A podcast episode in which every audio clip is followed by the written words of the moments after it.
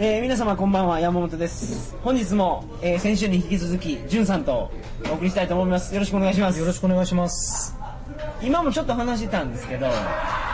こういう放送鳥かご放送やっててその嬉しいことの一つにね日本にいてバックパッカーをやってた人と知り合えるはいはい。というところがあるんですよはい。そうですね。まあ、普通に生活してるだけじゃなかなか出会わないですよね、やっぱり、ではないではないですよただ、ちょっと一つ言わせてもらいたいんですけど、はいはい僕はバックパッカーではなくて、なんちゃってバックパッカーです ね。僕、バックパッカーみたいにストイックなことはできません。根性ないので。なるほど、はいえそうそういうのでもなんちゃってても何でもいいですけどその海外旅行をずっとやってる方とか はいはい。僕東京によく出張で出てくるんですけど、はいはい。ほとんどシティホテルなんですよはだからそんなやついないですよねーい。うー、ん。その安宿みたいなうん郵送ホステルみたいなやつに泊まらないとはいはいはい。なるほど。僕ちなみに神田泊まってるんですけどおー神田って皆さん東京の人は知ってると思いますが東京駅の隣のところあ北口に降りるとねなんかコスプレしたお姉ちゃんがいっぱいいたんですけどあんな街なんですかこれいや、神田って秋葉原に近いからじゃないですかね。秋葉原でもうもうもう歩っていきますからね。コスプレした姉ちゃんっていうのは多分あれキャバ嬢なんですよあ、そうなんですか。呼び込みですよおー、なるほど。お今日は新宿で飲んでるんですけど、はいここ来る時になんかお化け屋敷の格好をしたオカマがいっぱいいましたーよ、はいはいはい。新宿はオカマ多いですね。新宿けどねすごいなと思いましたやっぱ都会ですねあー、そうですか。はいあー、まあ、でも、そうですね、3、4年前の新宿っていうのはこの倍はすごかったですけどね。えー 残念です。石石原さんはい、そうですね。もう死にかけてますね。非常に辛いです。なるほどそうですかまあ本日も、はいえー、じゅんさんと新宿から今日はネパールのお話ということではい。お届けします、はい。えーそれではトリカゴ放送始まりますはい。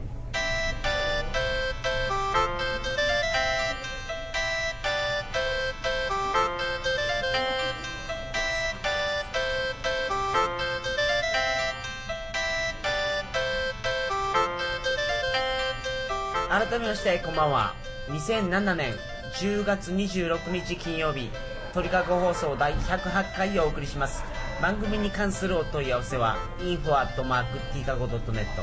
info.tkago.net までよろしくお願いしますはい、よろしくお願いします。お願いしますはい108回目ということでね、僕、煩悩の数の時に出れたんで すね。いや、今回もまたちょっと煩悩全開でお話をしていきたいと思いますけれど も、もうすでにベロンベロンなんでね、あんまりもう自分のこともセーブできなくなっています が。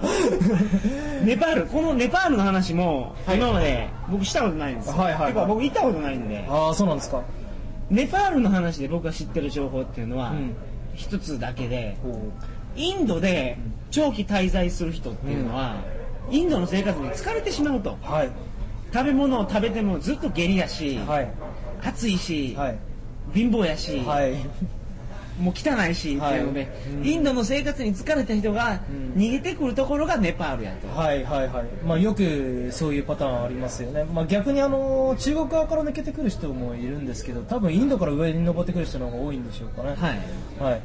あのー確かに僕はまあ逆にネパールからインドに行ったんですけれども、はいこの違いにかなりカルチャーショックを受けた口でして 打ちのめされましたネパールはなんで極楽だったんだろうと思いましたねネパールすごくいいんですよねそうですね、あのーまあ、ネパールがねなんでいいのかっていうのはあのーそうですね、いわゆる、まあこう普通にちゃんとバックパッカーをやってる人と、はいこう僕みたいになんちゃってバックパッカーをやってる人ではそのいい理由が違うと思うんですけれどもなるほどえー、と僕にとってはですねそはのいネパールっていうのは主にそのカジノが非常に充実しているとおいうことでいい街なるだほったどんですよ。はいえー、と僕は、まあ、あのネコネパールギザビザそのフルに使ってネパールのカトマンズに丸1ヶ月いたんですけれどもビザはどこで取ったんですかビザは確かインドで取りましたあごめんなさい、えー、とどこで取ったんだろまあうおう中国で取ったんですねきっとね国境の街で取ってそうですね国境でそうです国境で取れたんですきっと一ヶ月あらかじビザめです取っかたんじゃないですはい、はい、1ヶ月ビザですいくらぐらい取るんですか全然覚えてないです僕はあの、えー前回話した風俗のこともそうなんですけど物価はほぼ覚えてなくてね、えーあんまりその部分ではあんまり有益なお話はわでかきりなまいした。のではい。はでいビザがいると。はい、はい、そうですね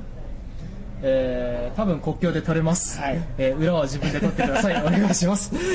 ほんでカジノですよはい、カジノって、はい、どうなんですかそのどれぐらいの規模なんですかそうですねあの本場の方に逆に行ったことがないのでね、えー、とラスベガスとかに行ったことがないんですが、はいは多分あの皆さんが想像されている例えばルーレットだとかブラックジャックだとかあーっていうのは、まあ、一通りこうちゃんと揃ってて効果は見たことないですけれどねあのそれなりにいい規模のカジノですでえスタッドポーカーとかもないんですかないですなかったですネパールにはなかったですね他の国だったらあったですけど、えーネパールではポーカーはどの種類のポーカーも見た記憶がありませんえその親と戦うポーカーじゃなくて、はいあの客同士で戦うポーカーもないんですかないです見たことないですえー、とネパールには僕が行った時点で確か6個のカジノがありましたけれども、はいえー僕が行った時にちょうど6個目のカジノがオープンしたようなことだったんですね、えーでどこにもなかったですね全部行きましたけれどうも、ん、カジノを知らない方のために説明しますと、はいブラックジャックみたいに親と戦うポーカーもあるんですよ、うんそれ一番代表的なのスタッドポーカーだと思うんですけど、他その雀荘みたいにこ子供同士が戦って一番勝った人がテラセンを払うっていはいはういシステムのポーカーもカジノにあるんですけど、はいはい両方ともないと両方ともない、はい、現時点は知りません、えーとはい僕が行ったのは3年ぐらい前でしょうか、えーその時点では見てませんねクラップスあるんですか ないですクラプスなんかもう確実にないですねクラップスっていうのはこれ一番僕カジノで面白いゲームやと思うんですけど、はいはいサイコロ投げるんですよ、はいはいで観客はねその投げてシューターにが勝つか店側が勝つか両方にかけてくれるんですよ、はいはいこれで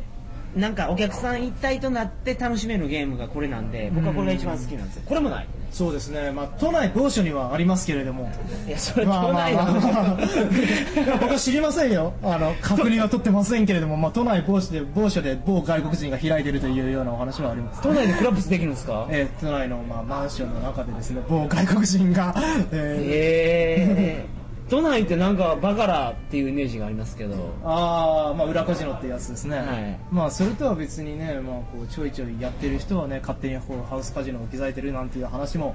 あるみたいですよ、クラップスやるって言ったらすごいですよね設備がえー、いやでもすごくチャチいクラップスですねいや知りませんけれども なこう段ボールの追加手にサイコロを当てるみたいなんです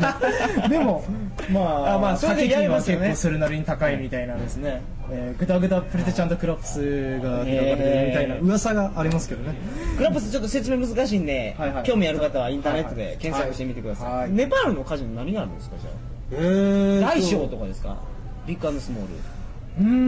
ん大小はなかったと思いますねだからあへるのはルーレットとブラックジャックとバカえはいこの3つだけなんじゃないでしょうかああとそうですあの1つだけ1つのカジノにだけなんと麻雀がありましたこれがですね、まあ、いわゆる日本の麻雀ルールでは全くないんですけど中国麻雀ルールの、まあ、ちょっと変形みたいなあの感じドなンジャラルールですよね、えー振り手なしえー振り手はないですけれど、はいあのね、中国麻雀ルールって言っても非常にルール幅広いんですよだからもう10杯一からげで言えなくてですね、あのまあ、この間実は、まあ、ほぼ知らないでしょうけどあの世界麻雀大会みたいなのがあってですね、はいはい えーこれ中国麻雀ルールで統一されたんですけど、はいえーこれでは130いくつ役があるんですよねでもその僕がチベットでやった麻雀とかネパールでやった麻雀っていうのはもう全然そんなたくさん役がなくてですね役の数はまあかなり絞られてるうーんですけどもうよくわかんないんですよねあの基本は日本みたいにあの4つ組を揃えて1つ頭があってて、まあ、麻雀知らない人はよく何のことやらんですけど、はいはいあんまりまあ日本の麻雀的に適当でやにやってても違和感ないような感じなんですけれど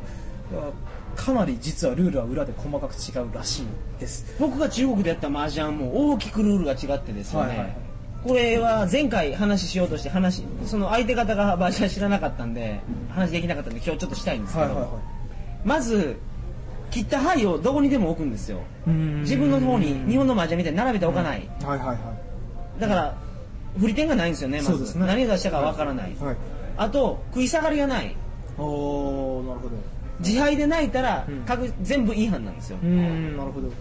いい班とかって言っちゃっていいんですかねいいですよあーじゃあそれでいいんでしたら、えっと僕がやった麻雀も泣きピンフがありでしたね、はい泣いてもピン フがつくような感じでで僕が一番驚いたのがドンで当たったら、はいはいその人から例えば2000点の役やったとするじゃないですかうん2000点の役やったらロンで当たったらロンで当たった人から2000点しかもらえないうんツモで上がると、ん全員から2000点ずつもらえるんですようんおおなるほどなるほど割らないんですね割ら3ない倍になっちゃうんですね3倍になりますおーなるほどだから結局振り点なしで、うんうんそのツモで上がったら、うんみんなからもらえるっていうゲームになると、しかも食い下がりなしってなると、もう役揃えるだけなんですよあーどんじゃらになってしまうんですね逆にね僕がやったのはロンで上がったのに全員が払わなくちゃいけないなんていうルールでしたけどね何ですか それはもうだ連から帯責意任味が分からないです よね誰が送り込んだら僕もこっちもとばっちりなんですよだから日本の麻雀で面白いのは相手の捨ててるやつを見て、いはその何をまで待ってるんやって考うんえるのが面白いじゃないですか中国麻雀そんなんなくて、いはその自分の役を淡々と揃えていくだけで、はいは相手が何をしたかとか関係ないんですよこれがもう大きなあーもうけけどそのネパールのカジノでは、うんそうやって卓があってみんなで麻雀やるんですそようなんですだからちちゃんと、まあ、日本でいうフリーマージャンと同じようにですね知らない人同士で打つんですけど、まあ、大抵人数足りないですからカジノ側の人間が入るんですけどね、はいまあこれが恐ろしいレートでね えっとあそうなんですかもう現地物価でもう丸っきり乖離してるんですよね僕はあのうーん向こうがあんまりろくに英語話せなかったんで、はいえー断片的にしかよく分かんなかったんですけど、はいどうも一勝負、まあ、つまり一半ちゃんに相当するようなはいはいはいレベルでですね、まあ、10万とかが消えてしまうようなレートっぽかったですねすごいなそれは、日本のサラリーマンも結構えぐい勝負してますけど、はいはいはい東京とかで、、はいろいろ僕はやらないですけど、はいは話を聞くとですね、いはいはい あの結構えぐいルールでやってて割れ目ルールとかではいすごいことになってるんですけど、はいはいはいそれよりもそうですねそうですねいや一晩で10万でも結構えぐいと思うんですけどね日本のサラリーマンレベルだとですね、日本のサラリーマンでも一晩で10万ぐらいですよそれがネパールの麻雀だと小1時間で軽く10万ポーンって飛ぶわけですよ、はいでねあのねお客さんついてないんですよねほぼ、ええそその麻雀も麻雀卓っていうのは閑散としていてですね、えーで僕はあの好奇心満々で行ったんですけど、はいもうそのえーカジノ側の人がですね、もうカモが来たでといいう感じで、僕に今節丁寧にあのルールの説明してくれてです ね、あの僕に、あのまあ、僕がなんとかかんとか形ばかりは打てるようにしてくれたんですけれども、こりゃ勝てんわ と、すいません思って逃げてきたんですけど、はい。麻雀はそのよく分かったんですけど、例えばブラックジャックとかルーレットの最低ベッドっていくらぐらいなんですかうーん、うろ覚えです。うろ覚えですけど、例えばブラックシャックの場合は1回、5ドルぐらいだったような気がしますね。ルーレットはもちろんあの5ド US ドルですよねあそうです、US ドルです。うんあのでも現地ではあのインドル P チップなんですよね。はいえーインドル P チップと US ドルチップ両方あったような気もするけど、基本的にあのインドル P チップなんですよ。 5ドルかオーストラリア2ドルのテーブルもありましたからーそれよりも全然バブリーなんですねルルーレットも最低5ドルですかいやいや、ルーレットの方はもっと安いですね。あのー赤黒みたいなのは、えーサイドベッドは多は分そんなもんだったというような気がしますけれど、はい赤黒はもうちょっとかかるかもしれないですけど、は普通の数字掛けい、数字そ分けのだったら1ドルとゼロゼロゼロありですかルーレか。ッあれトえーでいや、00ないです。ゼロゼロはなくてないゼでロすだけあ、まはあ、いそれもちょっと良心的か、うん。それでですね、あの何やってたんですかそのずーっとカジノ行ってたってほぼほぼブラックジャックですねそこで、まあ、ご存知の方は結構多いんじゃないかなと思うんですけど、はいあのそこでカウンティングというものに出会いまして、うんブラックジャックのですね、えーとまあ、簡単に説明するとですねあのブラックジャックってやつは、えー出たカードを数えて、えー計算をして、えーまあ、数学的にですねブラックジャックってほとんど負けないゲームなんだよ実はっていうお話があるんですよねギャンブルの話をさせていただくと僕もギャンブルはちょっとやかましいんですはいはいはいはいギャンブルって勝とうと思うと数学なんですよそうですね結局確率的に上回らないと、はいはい100万円使って101万円勝てるような101%の払い戻し率がないと勝てないんですよ、はいはいはい店側はそれを計算してるんですね、うちなみに日本のパチンコは70%って言われてます、うんうん1年間ずーっと行って例えば100万円使ったら確率上は70万円しか払い戻されない計算、はいはいはいまあ勝つ人もいるけそうどですね確率上うんそのまあ店が得するとそうですねカジノって基本的に98とか97%なんですそうですねこれギャンブルによって大きく違いますけどねでブラックジャックはうんカウンティングすると100%超えますから、そうですね、えーベーシックストラテジーっていう基本戦略を覚えてるだけでも99%ぐらいでしょうかね、それはもうハウスルールによるんですけど、はいはい甘いそんうでですすねかそのえー、とネパールはハウスルールは甘くないですでそういう面では、まあ、機会があったらお話ししたいと思いますけどポイペットの方がはるかに甘いですポポイイペペッットトは勝てます、ポイペットカンボジアのポイペット、えーなるほど、はい、かか勝てます、まあ、それは、まあ、ぶまた別の機会にあればですねはいはいえーネパールはルールとしては甘くないです、はいただ、あのーサービスがいいんですよね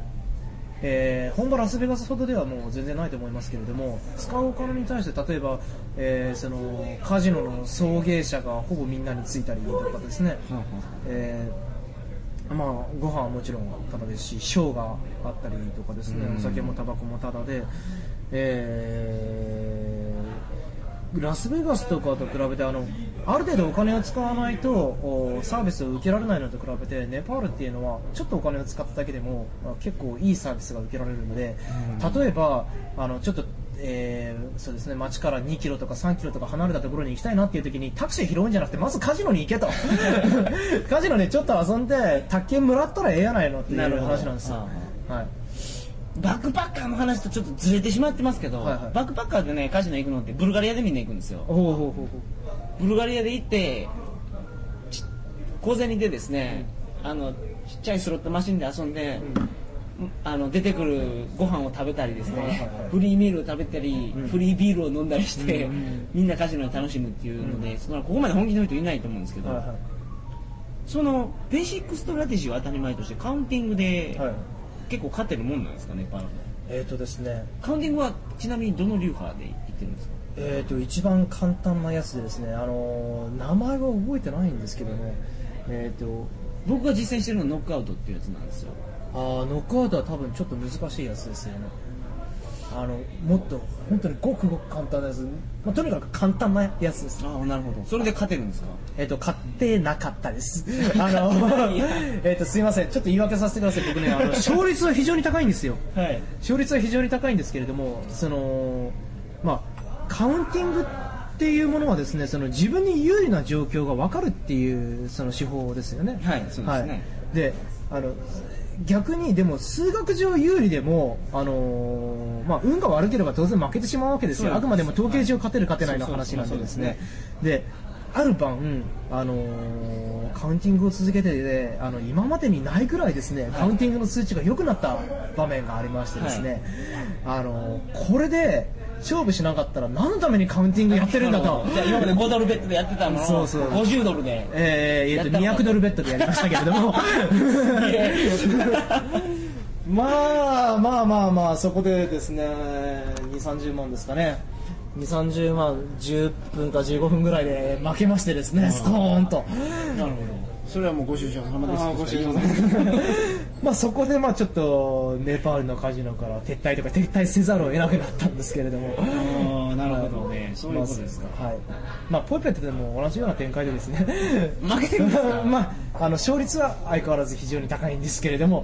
ある晩、暑くなった時にですね、はい負けてしまったみたいなことが一番最悪のパターンじゃないですかあーまあそうですね、はいまあ、でも、勝てるとはやっぱり思ってますから、もうこれからも孤立に続けたいと思ってますけれども。で、まあ、ちょっとまだお時間ありましたら、えー小ネタをお話ししたいんですけれども、はい僕あのそのネパールのカジノでですね、何が面白かったっていうとですねあのネパールのカジノに通ってる人たちってじゃあどんな人たちなんだっはいていうと,、えーとまあ、バックパッカーでちょっとお金を持ってる人あるいはまあ好奇心がある人はいかあインド人、はいえー、とそれとまあ現地人のちょっとすれたような人とかお金持ちの人ですね、はいはいはいが来てるんですよで大抵ですね軒並みそのギャンブルのセオリー知らないんですよだから今お話ししてるようなそのブラックジャックのベーシックストラテジーとかカウンティングとかっていう、まあ知ってたら勝てるよっていうようなルール基礎ですよねそうですね基礎ですね、はいを知らないんですよ、はいででびっくりすることにですねあのアジアってですね僕フィリピン知りませんけれども大抵のところではどうもディーラー側も知らないんですよだから、僕はあのベーシックストラテジー、まあ、どういうふうにかけたらいいよっていう一覧表があるんですけど、その一覧表の紙持ち込んでましたけれども毎度毎度ディーラーにこれ何って聞かれてたんですねみんなもやってたんですかそうですねすごいですねそれはいそうなんですだから知らないんですよディーラー側がマネージャーも知らないんですよ大抵へえで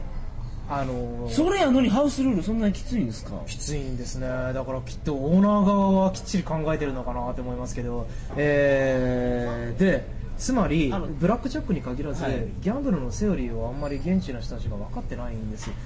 で、うんあのー結果ですねこういうことがあったんですけれども、はいえーうんあんまり損得考えてないみたいなんでみんなきっちりですね、はいあの